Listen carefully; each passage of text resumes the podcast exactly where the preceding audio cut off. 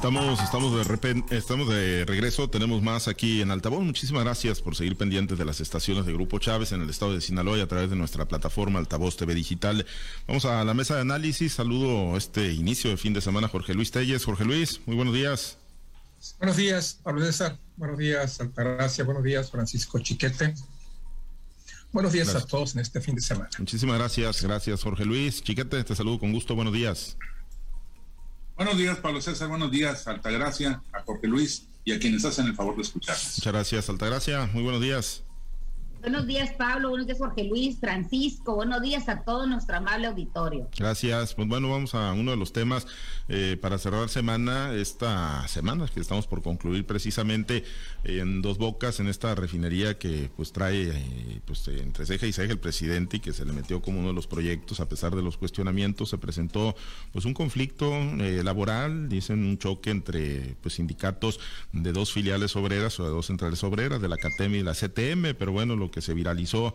Eh, fue un acto de aparente represión, agresiones eh, fuertes contra los trabajadores que pues están asignados en esta refinería de Dos Bocas en Paraíso y que bueno pues eh, tuvieron que entrar grupos elementos antimotines luego de que se declararon en paro los trabajadores. Ha habido muchos comentarios de parte del presidente. Circularon diversos videos en redes sociales donde se demostró el despliegue de los integrantes de la Secretaría de Seguridad y Protección Ciudadana y el momento en el que les arrojaron gases lacrimógenos. Hubo pues incluso supuestas agresiones a balazos disparos de goma, en fin, eh, pues una serie de pues eh, pues evidencias, ¿no? Que pareciera pues dejar en claro que, que pues hay intolerancia ante estas expresiones de, inconformidad en el ámbito laboral, en uno de los principales proyectos que trae el presidente Andrés Manuel López Obrador, a tu juicio, a tu juicio acto, acto de represión o, meramente una confrontación de trabajadores. Eh, eh, Jorge Luis, el presidente ha dicho que ya no se reprime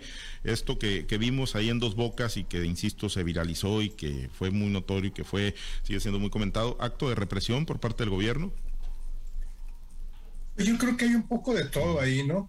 Ya ayer Pedro Aces, el dirigente de, la CATEM, salió a corregir la palabra al presidente López Obrador, pero con mucho cuidado, ¿no? Así, así como para que, no se, para que no se fuera a enojar, así como despacito para que no escuchara, diciendo, bueno, pues que en el sentido de que la CATEM no estaba metida en ese conflicto, que la CATEM, su sindicato, no estaba metida en eso, que no tenía ningún motivo para estar peleando ningún contrato sindical, ningún contrato laboral, como lo dijo el presidente López Obrador en la mañanera, cuando le echó toda la culpa pues, a las dos centrales obreras por disputarse un, el, el, contrato colectivo de trabajo en cuanto a los trabajadores de la, de, la refinería de, de Los Bocas. Entonces yo tengo la sensación de que ahí hay de todo, ¿no? Hay, evidentemente hay quienes han provocado ese conflicto con el afán de pues de, desestabilizar al presidente López Obrador, de decirle pues no todo está bajo, no todo está bajo tu control, ve lo que pasa en uno de tus proyectos emblemáticos como es Dos Bocas, donde incluso pues hubo creo que un lesionado hasta, hasta de gravedad, ¿no?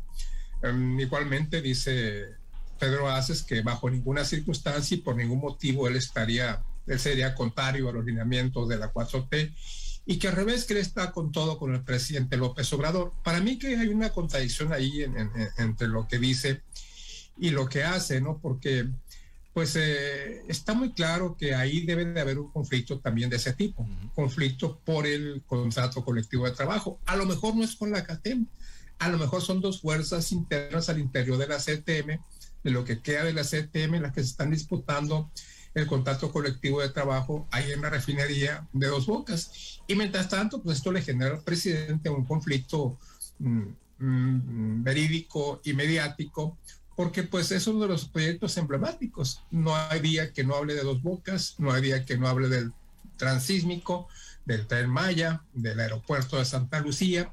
Entonces, este es uno de sus, de sus uh, grandes proyectos exenales.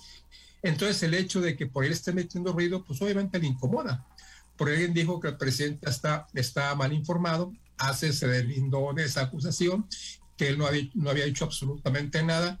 Y por el contrario, el presidente López Obrador debía ser el mejor informado de México. Bueno, pues sí debería de serlo, pero a lo mejor no es tanto porque evidentemente algo está pasando, está pasando en, esas, en esa en esa refinería de dos bocas, algo que no le está gustando al presidente y algo que está causando mucha inquietud entre los trabajadores y entre quienes tienen, entre quienes están al frente de este proyecto. Repito, proyecto emblemático del presidente López Obrador. Se va a resolver, se va a resolver, no tengo ninguna duda, no creo que vaya a pasar más allá. Las cosas así son en México, de repente parece que se va a acabar el mundo y no pasa absolutamente nada. Ahorita está todavía en su momento más intenso, quizás ya disminuyendo un poquito, ¿no? Un poquito su presencia mediática, pero ahí está, ahí está. Ojalá y en el curso de los próximos días salga a flote cuál es la verdadera razón de este conflicto. Bueno, de que hubo represión, pues evidentemente que también la hubo, ¿no? Ahí están, ahí están los acontecimientos, ahí están los hechos. Ahora, ¿quién está detrás de todo eso? Pues esa es la gran pregunta, ¿no?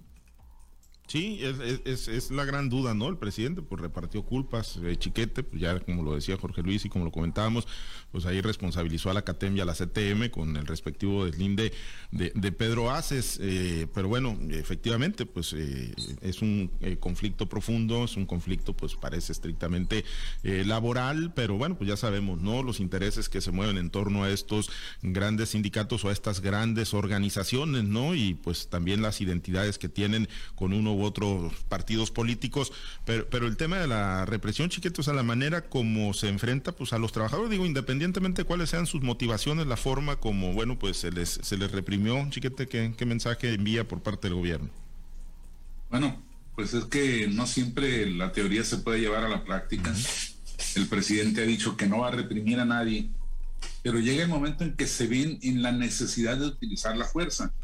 Esto es, es obvio, tratándose sobre sobre todo de dos bocas, pues no iban a permitir que, se entorpeciera el trabajo, que una disputa sindical, que aparentemente es el motivo de esto, pues fuese a, acabar con la presencia y con la imagen de, de esta obra presidencial. Aparentemente es una diputada federal y de Morena, por supuesto, la que está promoviendo los enfrentamientos. Susana Prieto ha sido identificada como una activista que ya tiene tiempo tratando de hacer que el contrato colectivo de trabajo o los contratos que están vigentes en dos bocas y que en su mayoría son con sindicatos setemistas pasen a otra central. No se ha hablado específicamente de la CATEM, salvo cuando el presidente hizo una referencia, pero es obvio que se trata de un fuego amigo, más que de un conflicto político de otras fuerzas, que por supuesto se aprovecha todo tipo de cosas siempre en este tipo de situaciones. Los, los, partidos y las fuerzas y corrientes van y, participan y tratan de meter su cuchara para poder sacarse una parte. Pero en principio es un conflicto interno, es una señora que está haciendo activismo, que está en demanda, en exigencia de que, pues si está en la cuarta transformación, que los contratos colectivos de trabajo sean con centrales afines y esta es eh, en principio la causa. Ya luego la consecuencia que es la, la, represión, pues uno vuelve a preguntarse por qué eh, al gobierno le cuesta tanto trabajo ejercer el monopolio que tiene de la fuerza legal y cuando lo hace lo hace contra trabajadores, como en este caso, y no contra los delincuentes y los grupos del crimen organizado. Así, así ha sido a lo largo de estos tres años y parece que sí va a seguir siendo en los siguientes tres. Pero además, yo insisto, es este problema interno que le está generando al país. Esos son los peligros con un partido que sigue siendo un movimiento social más que una, una fuerza política, que una organización partidista, que pues los activistas no quieren saber lo que es la institución, no quieren saber lo que es el proyecto, sino que quieren activar y activar y motivar los conflictos hasta que pues todo está de su lado, sobre todo ahora que tienen 19 gubernaturas, 19 congresos de los estados, toda la mayoría en el Congreso de la Unión y el Poder Ejecutivo pues no quieren tener ni compartir el, menor porcentaje de poder, así sea tan efímero como un contrato colectivo de trabajo. Sí, y, lo estamos viendo incluso en Chiquito, Altagracia, por ejemplo en Sinaloa, ¿no? Donde pues efectivamente hay identidad de la CATEM con el movimiento eh, del presidente Andrés Manuel López Obrador y han venido avanzando, por ejemplo, en estados como Sinaloa, en ayuntamientos, incluso como el de Guasave, donde, bueno, pues ya crearon otro sindicato eh, de trabajadores al servicio de la comuna, pero bueno, pues este tema de, Dos Bocas, pues le pega, le pega en uno de sus principales proyectos porque, bueno, pues le coloca, le coloca la lupa ahí, si de por sí, pues es un proyecto que, pues eh, muchos consideran que no, pues tiene ninguna pertinencia en estos momentos en la actualidad en, México y que es una gran fuga de, recursos. Gracia, pues ahora en el ojo del huracán por este tema, el conflicto laboral y obviamente el caso de represión.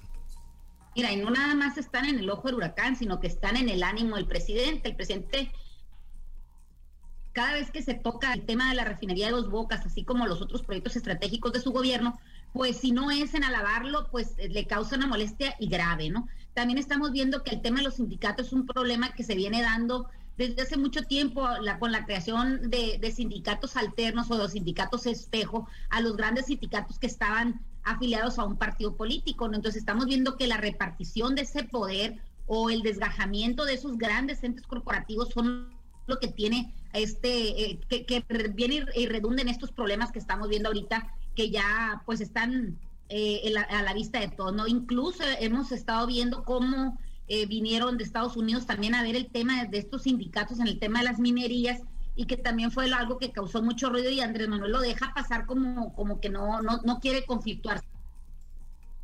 Pero cuando le reviente el problema en este programa o en este en la construcción de uno de los principales ejes de su gobierno, bueno, pues ahí sí tiene que salir y enfrentarlo y de todas maneras, pues trata de, de minimizarlo, incluso trata de desvirtuar la atención diciendo que no es un tema de asuntos del sindicato propio de condiciones de trabajo o, de incumplimiento a los contratos colectivos. Él habla que es un problema que está sembrado, sembrado desde, desde el grupo de sus adversarios, desde el grupo conservador, y le minimiza y le quita toda autenticidad a la lucha que pudieran estar, estar haciendo los trabajadores por, por, querer lograr mejores condiciones de trabajo. ¿no? La misma secretaria de Energía, Rocío dice que todos los, los pagos, todos los derechos de los trabajadores, los derechos contractuales, han sido pagados y que no tiene nada que ver con eso. También minimizan el hecho de que haya habido pues eh, represión, porque en los videos que se han filtrado, incluso unos bastante, de alguna manera crueles, donde algunos eh, acusan de que han perdido hasta un ojo en el tema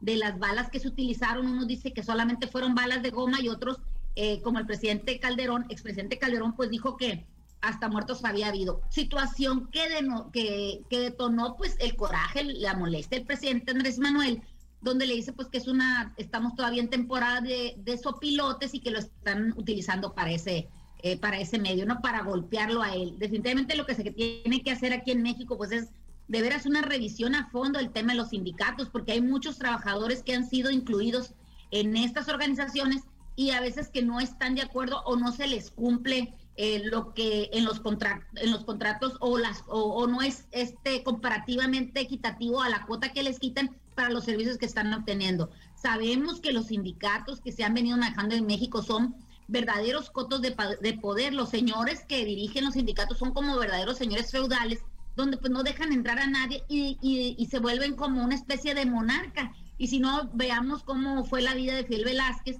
cómo es incluso eh, la vida que tiene ahorita Napoleón Gómez Urrutia y de otros tantos, ¿no? incluso en los sindicatos de los mismos ayuntamientos, de los mismos gobiernos de los estados, pues estamos viendo que a veces cuando se trata de hacer los cambios, las renovaciones de las mesas directivas, pues salen a relucir muchos problemas que se dan al interior de esas organizaciones y parece que nadie nadie puede actuar en, en, consecuencia, ¿no? Definitivamente que en México el, tener un, un, sindicato pues es un derecho de los trabajadores y no sé, no considero yo que se deba de, eliminar, ni mucho menos, sí que se deba de revisar para que todos los que están dentro de estas organizaciones pues realmente obtengan el beneficio para el cual se fueron, se asociaron, ¿no?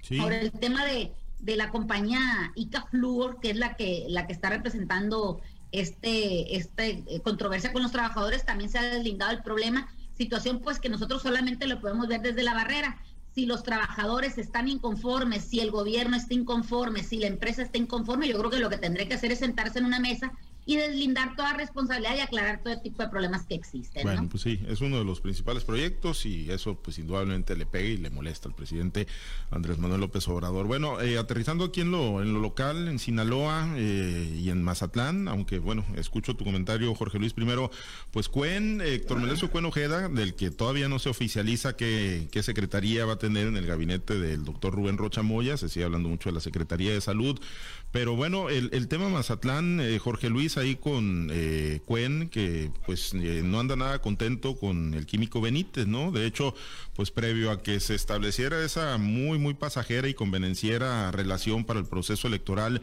pues se habían dado hasta con la cubeta, el propio químico pues le había pegado con todo Héctor Melesio Cuen Ojeda, eh, pero bueno, finalmente terminaron ahí aliados y Cuen dice, pues si nosotros lo rescatamos, nosotros le dimos la posibilidad real de eh, pues estar, eh, de ser, de conseguir la reelección, pero bueno, problemas que no está encontrando Cuen eh, con otros alcaldes electos como el de Guasave, como el de Ahome, como el de Angostura, pues sí lo, eh, como el de Angostura, como el de Guamuchil, sí lo está encontrando con el químico Benítez, eh, Jorge Luis, no, no va, no va a permear, no va a penetrar ahí en Mazatlán con las estructuras pasistas en el gabinete del químico Benítez.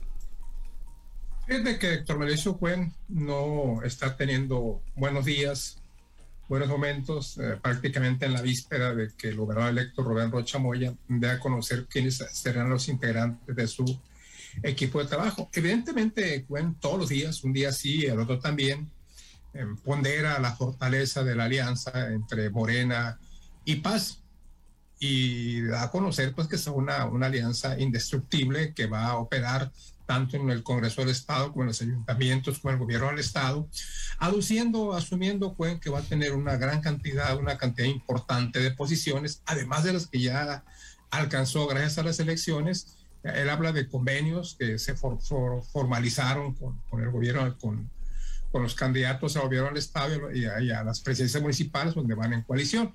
Yo creo que Cuen aquí comete un error, ¿no? No es cierto que, que gracias al pase el químico Benítez sea presidente municipal. Para empezar, eh, para empezar había controversia ahí porque el químico Benítez únicamente podía reelegirse por Morena, no por otro partido, porque así lo dice la ley. E incluso hasta hubo problemas cuando, porque el PAS lo, lo, hubiese postulado para la reelección, porque está muy claro, ¿no? Que un candidato únicamente puede reelegirse por el partido, por su partido original, a menos que haya renunciado en, un tiempo previsto por la, propia, ley. Entonces Cuen anda, evidentemente está, si no molesto, inquieto, sobre todo porque no le definen cuál va a ser su futuro con el, en, en el gobierno del Estado. Él quiere una secretaría, acomode lugar, ya le tira lo que sea, porque sabe que únicamente siendo secretario podría ser candidato a senador de la República dentro de tres años. ¿Por qué? Porque tendría que ser por Morena. Y para ser por Morena tiene que él pues que tiene que trabajar, ¿no? Trabajar con tiempo. Si Cuen se queda únicamente en la dirección del partido sinaloense en el estado, va a ser difícil, muy difícil que él sea candidato a senador, más con todos los tiradores y más con el químico, que es uno de los, este, de los principales aspirantes. Uh -huh. Entonces, eh, pues aquí el químico dice, no, yo voy a integrar mi gabinete a como me, a como me, a comer la gana. Chiqueta sabe mucho más que sí. yo de eso, porque, porque él está allá, yo estoy únicamente reproduciendo lo que leo en las columnas y lo que veo en las informaciones y al parecer no está dispuesto a cederle ningún espacio al partido sinaloense, cosa que tiene muy molesto a Cuen. Pero si tú sumas, eh, evidentemente al químico no le hizo falta el pase para, para ganar la elección, o sea, no marcó ninguna diferencia, él hubiera ganado de todos modos con, con solo Morena, pero bueno, pues Cuen está cobrando caro su amor en todos lados y aquí está exigiendo posiciones al químico Benítez como le va a exigir en todos los ayuntamientos, no únicamente en los que en los que ganó Morena, sino, sino, en todos los ayuntamientos en los que fue en los que tuvo, en los que fue en alianza con Morena. Sí, además de, de la presencia que tienen los cabildos, pues sí quiere espacios en, en, en, el gabinete, ¿no? En los gabinetes, chiquete, pero bueno, ustedes que tienen ahí tan cerquita el químico Benítez, de plano se rompieron las tazas, está roto eh, todo. Yo creo que al final van a llegar a un acuerdo pero lo que pasa es que el químico tiene una visión muy personal, muy patrimonialista del poder. Él cree que ganó por sí solo, incluso ha llegado a desechar o a desestimar eh, la versión de que es el presidente López Obrador el que lo arropa y le permite estos triunfos electorales. Él considera que es su propio trabajo, su propio carisma lo que lo ha llevado a estas victorias y por eso pues ahora le regatea a, a Cuen y al Paz cualquier posibilidad. Seguramente va a terminar dándoles algo. El problema es que Cuen ya puso tarifa. Cuen quiere la Secretaría General, perdón, la Secretaría del Ayuntamiento en la persona del exdiputado Rafael Mendoza. Y, pues eh, obviamente eh, el alcalde no está dispuesto a soltar una posición de ese tamaño.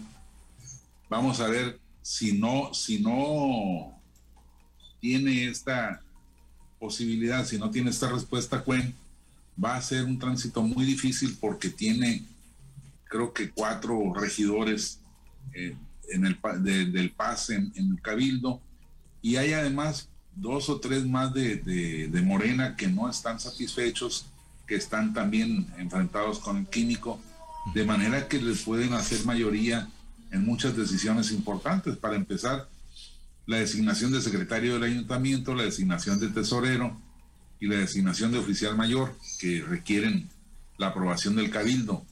¿Qué es lo que cobra Cuen? Efectivamente, la votación del Paz fue insignificante en comparación con la diferencia entre el más cercano perseguidor, que fue el PRI. Eh, pero lo que está cobrando Cuen es que fue la presencia del Paz como elemento de propuesta para que apareciera la candidatura del químico lo que permitió que éste pudiera contender. El químico tenía muy mal ambiente dentro de Morena. Todos los cuadros lo rechazaban precisamente por eso, porque no solo no les dio espacios a las demás corrientes, sino a los pocos que colaboraron con él, los echó de la administración. Les decía que les había perdido la confianza y los echaba para afuera. Y luego dijo además que en su nuevo gobierno no habría ninguno de la UAS, porque él identifica no a la gente del Paz, no a la gente, sino a la gente de la UAS como los que le han perjudicado en su administración. Y entonces ahí está el conflicto, pero efectivamente Cuen tiene ese, ese, esa factura para cobrarle. No iba, no iba a ser candidato el químico al parecer, pero luego hubo un acuerdo. Eh, el Paz sirvió de aval para que, pues como si fuera propuesta suya, el químico pasara y se cumplieran las instrucciones de la Ciudad de México, de Morena a nivel nacional, para que por encima de las inconformidades de los morenistas se religiera al químico y a Estrada Ferreiro, que fueron los casos problemáticos. Pero más notorio el del químico, porque ahí sí hubo este, este convenio. Entonces, seguramente va a a ser motivo de, crispaciones muy fuertes. Eh, como además el químico tampoco es bien querido en el gobierno del Estado entrante, pues seguramente el Paz va a servir ahí de, ariete para, para estarle tirando la, puerta y las fortalezas. Esos son los, los conflictos por el reparto de poderes cuando se llega a acuerdos en los que no es ni la ética ni la política lo importante, sino los espacios, el regateo de yo te doy, tú me das y si no, pues te pego con lo que pueda. Pues sí, y si va a tener para pegarle, ¿no? Porque pues tiene la presencia ahí, como bien lo decías, en el Cabildo y bueno, pues sigue, se supone, cerca acá en, en otros municipios de los alcaldes. Un comentario final, Altagracia, antes de despedirnos. Yo nomás lo único que tengo que decir es que se está cumpliendo lo que el dicho nos, nos enseña. Se dice el dicho que el muerto y el arrimado a los tres días apesta. Pueden apesta a los tres meses de haber sido eh, el acople perfecto al Movimiento de Regeneración Nacional. No lo quieren y no cabe en ningún lado. Anda haciéndose notar, levanta polvareda y ni así. Parece que los zapatazos le llegan como a los gatos en el tejado. Hay otra cosa que también no debemos dejar este, por un lado es que no caben los gobiernos municipales como parece que tampoco encuentra un lugar en el gobierno estatal.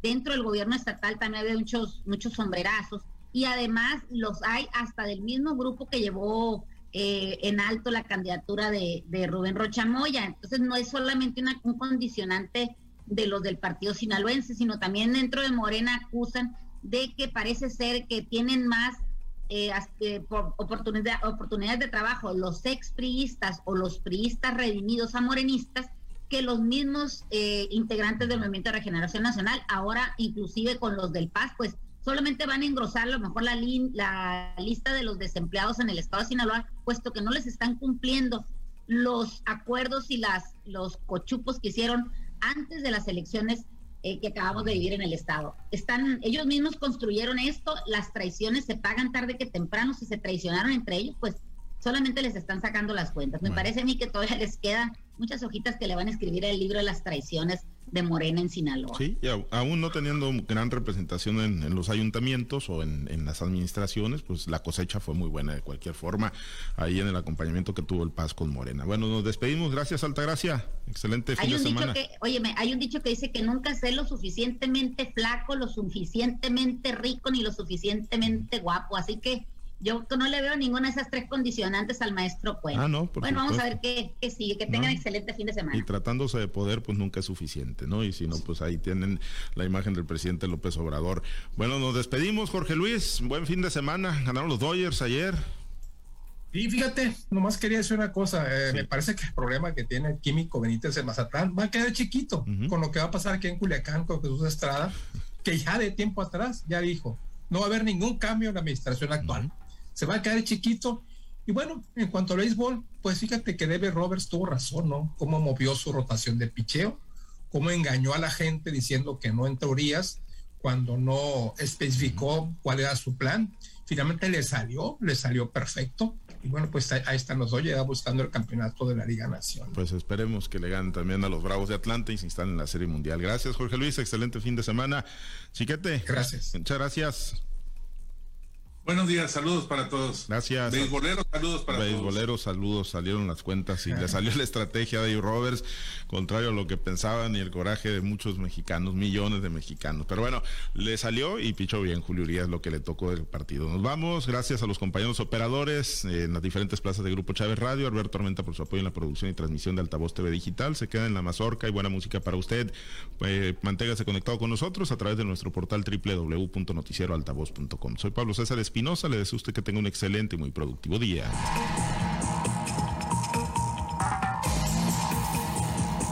Usted ha escuchado Altavoz en Red Sinaloa con Pablo César Espinosa. El noticiero de Grupo Chávez Radio.